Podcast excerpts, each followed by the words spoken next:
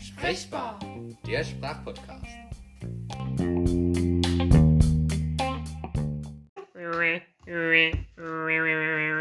Oh mein Gott. Okay. Nein, heute beschäftigen wir uns nicht mit SpongeBob. akustischen Geräuschen und auch nicht mit SpongeBob, auch wenn du ein passendes T-Shirt anhast von der Farbe, Sehr nett von dir. sondern wir zwei, also ich bin Mathis, das da ist Paulina, wir haben auch noch zwei Stimmen aus dem Off. Wir beschäftigen uns heute mit einem sehr interessanten, aber auch umstrittenen Thema und zwar dem Gendern. Dazu haben wir zwei Interviews, ein paar Informationen und viel Spaß. Sorry. Ihr hoffentlich auch, also Adios. hört euch an.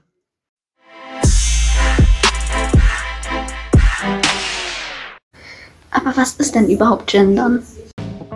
Gender an sich kommt aus dem Englischen und heißt schlicht und einfach Geschlecht.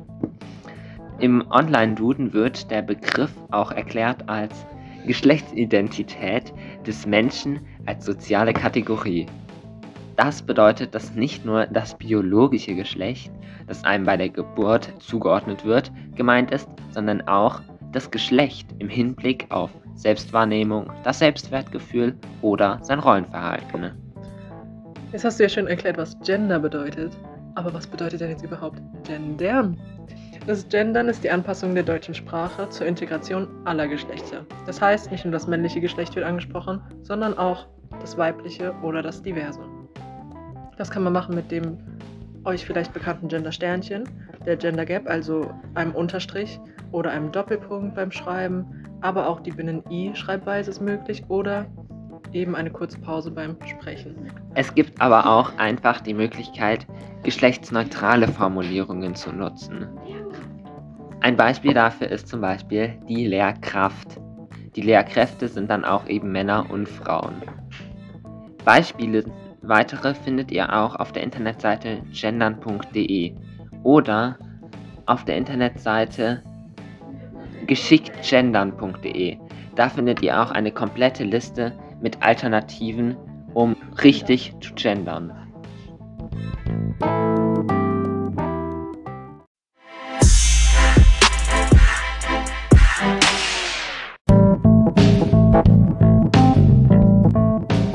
würde eigentlich ein Interview zum Thema Pro-Gendern kommen.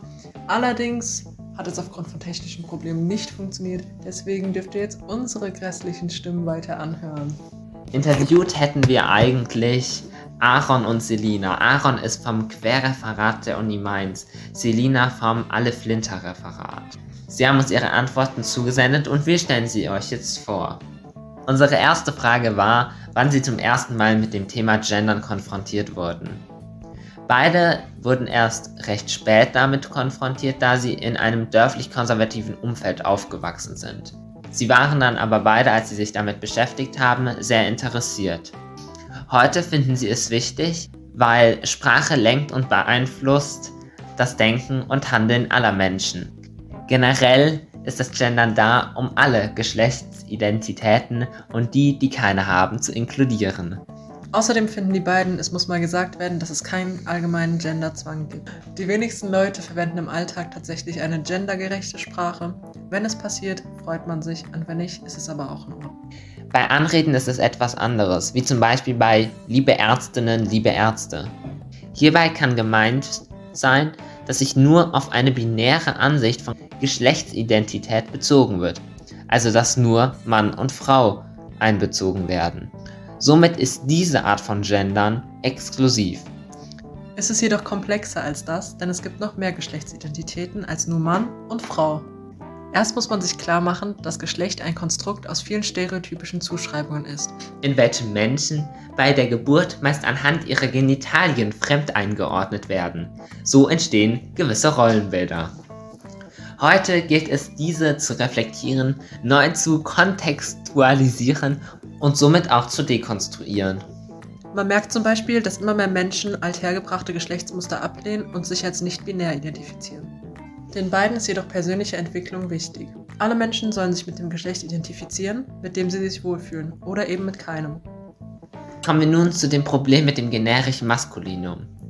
Es gibt mittlerweile einige Studien, die belegen, dass Sprache konkret gedankliche Bilder steuert und beeinflusst. Wenn das Wort Arzt fällt, denken viele meist erst an eine männliche Person.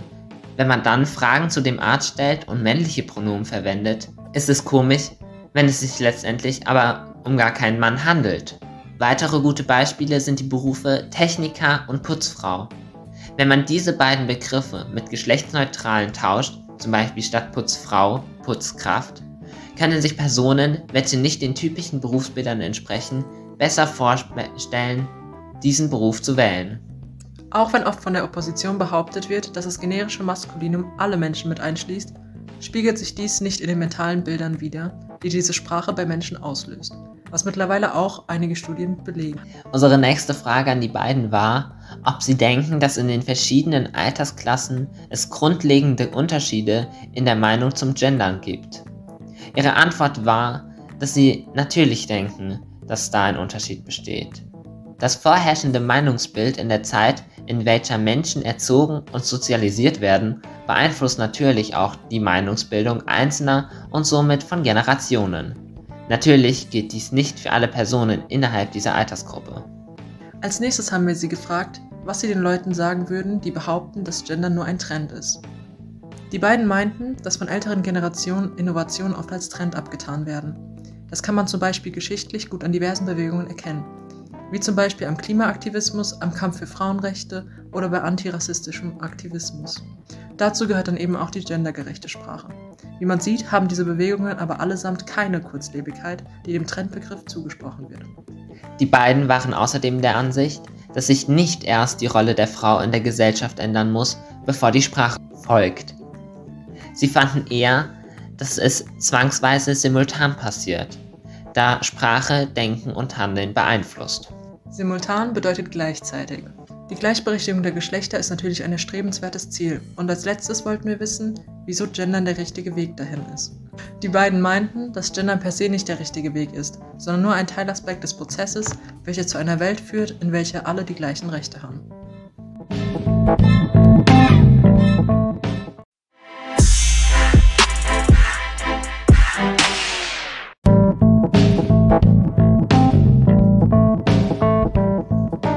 Nächstes folgt ein Interview mit Herr Dr. Walter Kremer, dem Vorsitzenden des Vereins Deutsche Sprache, zum Thema Kontra Gendern.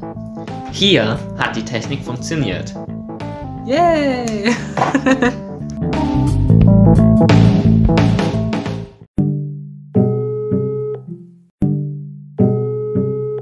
Wir würden einfach mit der Frage einsteigen, wann wurden Sie denn das erste Mal mit dem Thema Gendern konfrontiert? Das ist eine gute Frage. Das ging ja langsam los. Äh, ich glaube, vor fünf, sechs Jahren wurde das offiziell zum Thema. Ich habe mich schon viel länger darüber geärgert, dass viele Politiker immer ihr Publikum anreden mit liebe Bürger und Bürger, einfach das Innen wegfallen lassen, weil sie das gewöhnt sind und die Sprache sich abschleift. Aber die richtig Dampf aufgenommen hat das Thema, wie Sie selber genauso wissen wie ich, erst vor, sagen wir, anderthalb Jahren. Ähm, was dachten Sie damals dann über das Thema? Ja. dass es eigentlich wichtigere Dinge gibt. Also für Sie, für mich, für die ganze Menschheit, das sind solche Nebenkriegsschauplätze, dass wir darüber überhaupt jetzt lange Diskussion, äh, Interviews führen, ist schon ganz seltsam, wo auf der Welt so viele andere echte Probleme auf eine Lösung warten. Und warum haben sich dann Ihre Ansichten geändert dann dazu, dass das doch irgendwie ja. wichtig ist? Quasi gezwungenermaßen, weil viele andere das wichtig nehmen und die Sprache zu einem Vehikel machen wollen, um die Welt zu verändern. Das hat noch nie geklappt. Nicht, da bin ich völliger Marxist mal ausnahmsweise. Das Sein bestimmt das Bewusstsein und nicht umgekehrt. Das heißt, äh, wenn wir etwa, wie immer wieder gerne von Feministen behauptet wird, äh, gefragt werden, nennen Sie Ihre zehn Lieblingsautoren und dann kommen mehr Männer raus als Frauen, dann liegt das daran, dass bisher leider von Frauenwarte aus gesehen die meisten Autoren Männer gewesen sind. Das heißt, das Sein, die Welt, wie sie ist, die bestimmt, was wir uns bei bestimmten Worten vorstellen und nicht umgekehrt. Aber das kriegen diese Leute nicht gebacken und da ist auch Hopfen und Malz verloren. Die kapieren es einfach nicht. Sie haben uns im Voraus ja einen Text von Ihnen geschickt namens ähm, Gegenstand hitziger Debatten das Gender-Sternchen. Ähm, in Ihrem Text schreiben Sie, dass die Gleichberechtigung der Geschlechter ein erstrebenswertes Ziel ist, aber das Gendern der falsche Weg dahin ist. Können Sie uns kurz erläutern, wie Sie zu dieser These kommen? Und zunächst mal ist meines Wissens noch keine einzige Frau auf der Welt einen Cent oder einen Euro mehr Geld verdient, äh, weil sie äh, in einem gendergerechten Betrieb angestellt worden wäre. Im Gegenteil macht diese ganze Prozedur Frauen lächerlich, Frauen, die wirklich durch ihre Leistung, dadurch, dass sie besser sind als andere, es zu großen, ähm, zu großer Anerkennung gebracht haben, legen auch großen Wert darauf übrigens, dass sie, wenn verglichen wird, wie gut sie sind, auch Männer in der Vergleichsgruppe dabei sind. Nehmen Sie etwa die bekannte Carola Rakete, die ja durch ihre spektakulären Flüchtlingsaktion im Mittelmeer zu einer gewissen Berühmtheit gelangt ist. Sie legt großen Wert darauf in Interviews. Ich bin keine Kapitänin, ich bin Kapitän. Genauso sagt Sarah Wagenknecht, die Ehefrau meines Schulfreundes Oskar Lafontaine, sie ist Ökonom und lässt sich von Männern nicht äh, bitten äh, zu sagen, dass sie Ökonomin sei. Zum Beispiel vor kurzem hatte Ursula Mayfahrt äh, Geburtstag. Sie ist zweimal Olympiasiegerin geworden, da waren sie beide noch nicht auf der Welt. Denn es wurde gesagt zu ihrem Geburtstag, sie ist eine der größten Sportler Deutschlands seit dem Zweiten Weltkrieg. Ein anderer äh, Redakteur sagt, sie ist eine der größten Sportlerinnen Deutschlands seit dem Zweiten Weltkrieg. Welches Kompliment ist das bessere? Ja, wenn man sie mit allen vergleicht, nicht nur mit einer kleinen Gruppe, sondern mit allen, verglichen mit allen sind sie die Beste. Und das sind alles Möglichkeiten, die die Sprache einräumt, die von diesen Verrückten, muss ich schon sagen, ich kann sie einfach nur noch in diese Kategorie einsortieren, äh, einfach ausradiert, äh, vernichtet werden wollen. Das kann ich überhaupt nicht nachvollziehen. Aber was sagen Sie dazu, dass es wirklich Studien gibt, die auch belegen, dass wenn bei einer Stellenausschreibung auch explizit, also nicht nur steht zum Beispiel, wir suchen einen Geschäftsführer, wenn da auch steht mhm. Geschäftsführerin, dass mhm. dann auch sich mehr Frauen dafür bewerben. Was sagen Sie dazu? Das kann schon sein. Das ist die Frau selber schuld. Ob sich Frauen nicht angesprochen fühlen, liegt doch daran, dass bisher, bisher in fast allen GmbHs die Geschäftsführer Männer waren. Das, wenn das in Zukunft mehr Frauen sind, dann wird auch jede Frau, wenn ein Geschäftsführer gesucht wird, denken, aha, da bin ich ja auch gemeint. So wie heute ein Arzt gesucht wird, zum Beispiel, fragen Sie doch mal, ob eine Frau sich da angesprochen fühlt. Natürlich fühlt sie sich angesprochen, weil jeder weiß, fast alle Ärzte sind Frauen. Das heißt, die Frauen müssen von sich aus diese Position durch ihr Kennen, durch ihre Kenntnisse, durch ihren Ellenbogen, durch ihre bessere Qualität wieder vor. Das heißt, auf die Art und Weise werden Frauen ihre Gleichberechtigung endgültiger kämpfen. Ist ja zum größten Teil, ist ja bereits erkämpft, aber äh, das perfekt machen, indem sie einfach zeigen, dass sie das genauso gut oder vielleicht sogar besser können als Männer. Aber nicht, indem man die Sprache vergewaltigt. Das ist lächerlich, erweckt nur Widerwillen, Abscheu. Äh, bringt gar nichts.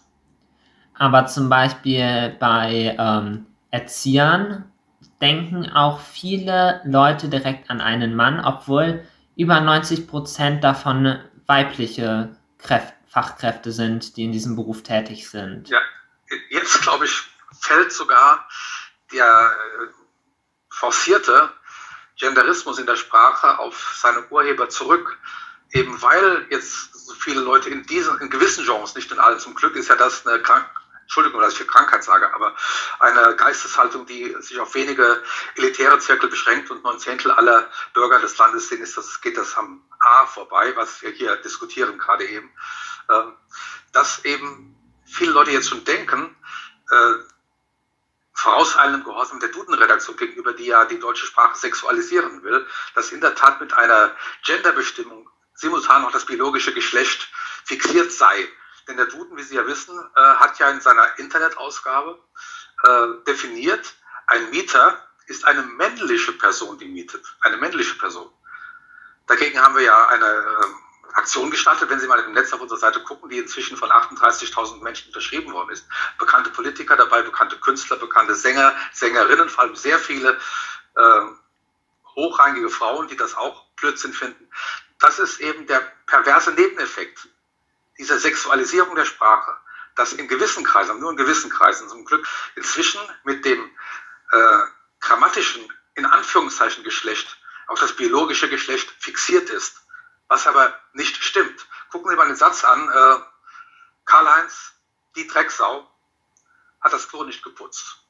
Das musste Erika, der alte Putzteufel, für ihn tun. Ja, wo ist hier biologisches und grammatisches Geschlecht? Haben nichts miteinander zu tun. Die Betriebsnudel. Äh, bei der Betriebsnudel denken auch neun Zehntel der Leute erstmal an Männer, weil typischerweise in den Betrieben, wo ich bisher tätig war, die Betriebsnudel männlichen Geschlechtes war. Und so kommt diese Zuordnung von biologischem zu grammatischem Geschlecht zustande, weil eben die Träger dieser Rolle im wahren Leben typischerweise entweder Männer oder Frauen sind. Sagt die Wissenschaft. Ich bin ja kein äh, Linguist, also wenn Sie es gibt natürlich gewisse äh, germanistische 40 Watt Leuchten, die das Gegenteil behaupten. Aber wenn Sie mal die führenden, die wirklich tonangebenden Germanisten der Republik lesen, etwa die deutsche Grammatik von Peter Eisenberg, der international wohl anerkannteste und führende deutsche Sprachwissenschaftler überhaupt, dann werden Sie genau das finden, was ich hier sage. Ich habe das einfach von dem abgeschrieben. Was ich hier Ihnen erzähle, ist ja nicht mal auf meinem eigenen Mist gewachsen. Ich bin Mathematiker und habe von Linguistik keine Ahnung. Ich habe das gelesen.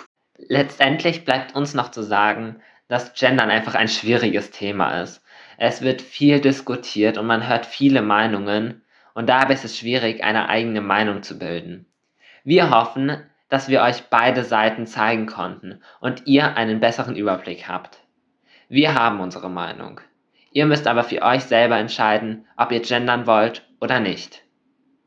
Wichtig ist aber auch andere Ansichten zu verstehen und zu akzeptieren und zu respektieren. Danke, Stimme aus dem Off. Das war es eigentlich mit unserer Podcast-Folge. Ja. Und dann bleibt uns eigentlich nur noch eins zu sagen. Tschüssli, Müsli, bis bald. Danke, Stimme 2 aus dem Off. Aber eigentlich wollten wir sagen, bis zum nächsten Mal, wenn es wieder heißt, unsere Sprache ist sprechbar.